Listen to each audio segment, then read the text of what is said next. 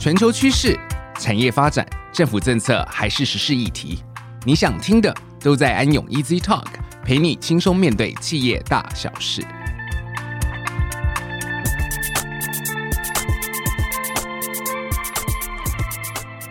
各位听众，大家好，欢迎来到安永 Easy Talk，我是安永联合会计师事务所审计服务部马君婷 Spencer，职业会计师。今天会和我的同事林世环 Tim 协理来跟大家聊聊天。Tim，你也跟听众朋友们打个招呼吧。各位听众朋友，大家好，我是安永联合会计师事务所的 Tim Spencer。前一阵子有看到您发表一篇关于资本市场新推手创新版与战略新版登录与交易制度的文章，想说就借今天这个机会跟您聊聊这个主题。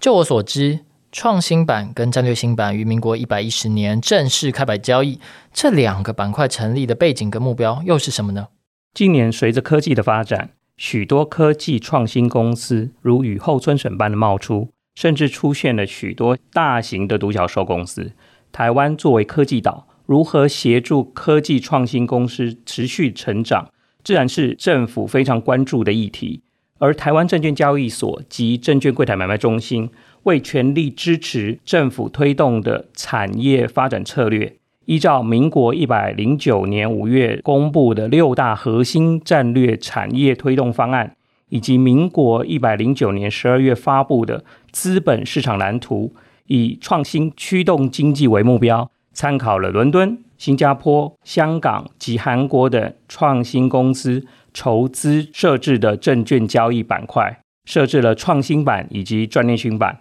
这两个板块也就应运而生。明白，台湾资本市场过去的体系里的确没有类似创新板以及战略新板的板块，使得台湾的创新公司于筹资时更多去考虑了海外的资本市场，例如美国的纳斯达克以及日本东京证券交易所 MART 的创业板。创新板以及战略新板的板块定位，除了鼓励上述的创新公司挂牌，也能填补台湾资本市场缺少创新公司筹资功能的拼图。过往无论申请上市或上柜，都有包含设立年限、资本额或是获利能力等不同指标的要求，但这一些指标对于创新公司可能都非常的挑战。在这两个鼓励创新公司登板挂牌的板块中，是否又有对相关条件进行调整或是放宽呢？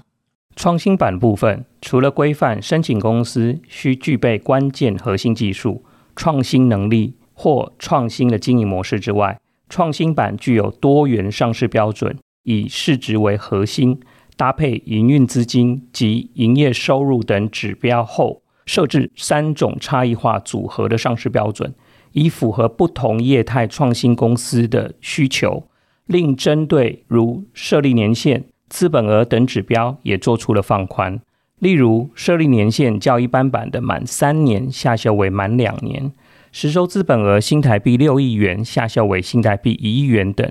也都是鼓励创新公司登板。而战略新板部分，公司必须是六大核心战略产业或其他创新型产业为主的创新公司。柜买中心考量这类公司通常仍处于发展阶段，对于获利能力、设立年限、资本额及股权分散，没有设置相关的规范。看来两个板块都对科技创新公司给了方便门，但刚才提到的战略新版六大核心战略产业或其他创新型产业公司，实务上又如何认定是否有符合资格条件呢？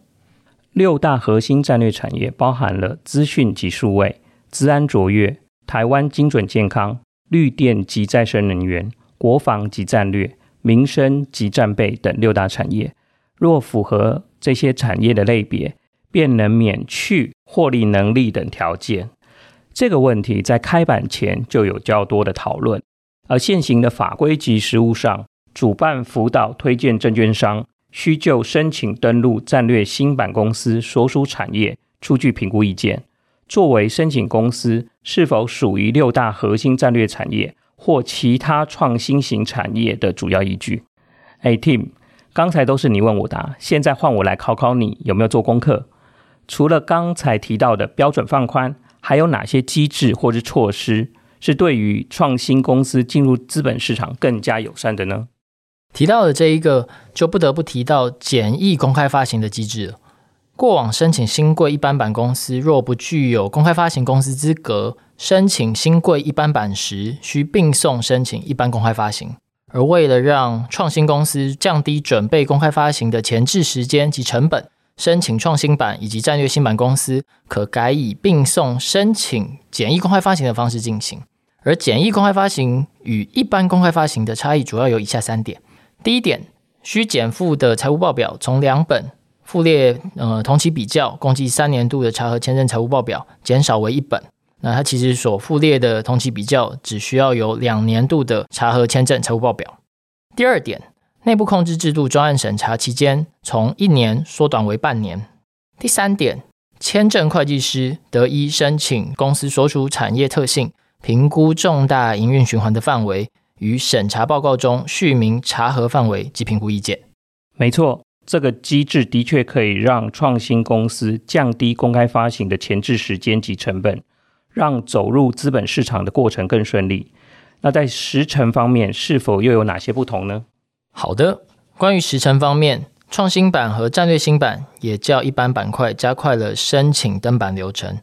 申请创新版上市案件于收件后六周内提报上市审议委员会审议，并于提出申请后进行台湾证券交易所董事会决议、补办公开发行、公开销售及集保等作业。整个过程预计可在三到六个月内完成，并在创新版挂牌交易。而申请战略新版则采书面审查，申请登录战略新版并送办理简易公开发行的案件，至少十二个营业日内可取得公开发行申报生效以及战略新版登录同意函。若申请登录战略新版前已具备公开发行公司资格，则取得登录同意函的时间缩短为三个营业日内。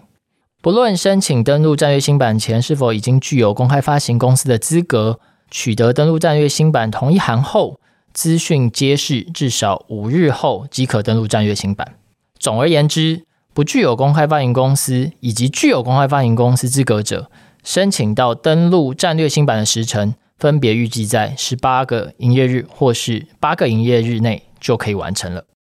其实，除了审查资料放宽及时程缩短之外，毕竟创新版以及战略新版的设置目的。皆是在鼓励创新公司进入资本市场，让创新公司在成长时期可以利用平台的筹资功能，扶植创新公司逐渐壮大，最终能在台湾证券交易的主板进行挂牌，使得一般投资人有机会参与创新公司，并活络台湾证券市场，所以也都有了转板的机制。创新版是挂牌满两年且符合上市一般版挂牌条件，就可以申请转板。届时转列主板将采书面审查，避免提报主板审议委员会审议。而战略新版则是登录战略新版及新贵一般版合计满六个月，且申请上市柜前已转至新贵一般版至少满两个月，并且。需要符合上市柜一般版的挂牌条件，就可以申请转板。转板时将采实质审查，并提报主板的审议委员会进行审议。讨论了这么多，看来这两个新板块对于创新公司真的是很具有吸引力呢。但创新公司都属于发展阶段，投资风险也相对较高。虽然常说高风险高报酬，但是否又有对投资人的一些保护机制呢？对于风险较高的创新公司，投资人需要更多的投资经验以及专业能力评估投资标的，所以也限定合格投资人才能参与投资创新版以及战略新版股票，以扶持创新事业以及保护投资人。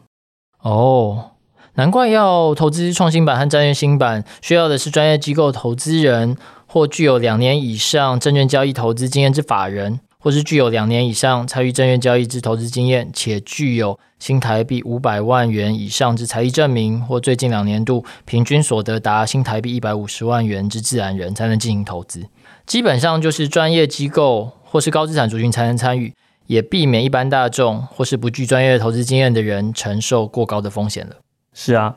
这样听起来，创新版跟战略新版对于创新公司的筹资真的是更加便利了。没错。现行台湾资本市场多层次架构中的主板及新贵一般板皆属于核准制，发展至一定规模后，容易产生挂牌公司同质性高、不易扩增板块规模的现象，而创柜板挂牌公司则较为微型且具有无法交易的缺点。在这天平的两端，现在加入创新板以及战略新板，借由适时降低或取消财务面的条件。加诸审核时程的缩短，虽创新板仍具有登板条件及挂牌满两年后才能转入主板的限制，仍预期可以加速创新公司选择在台湾资本市场直接融资的机会。另外，以交易的机制而言，合格的投资人才能投资创新板以及战略新板，且搭配推荐证券商，也需要担任战略新板的流动量提供者。总体而言，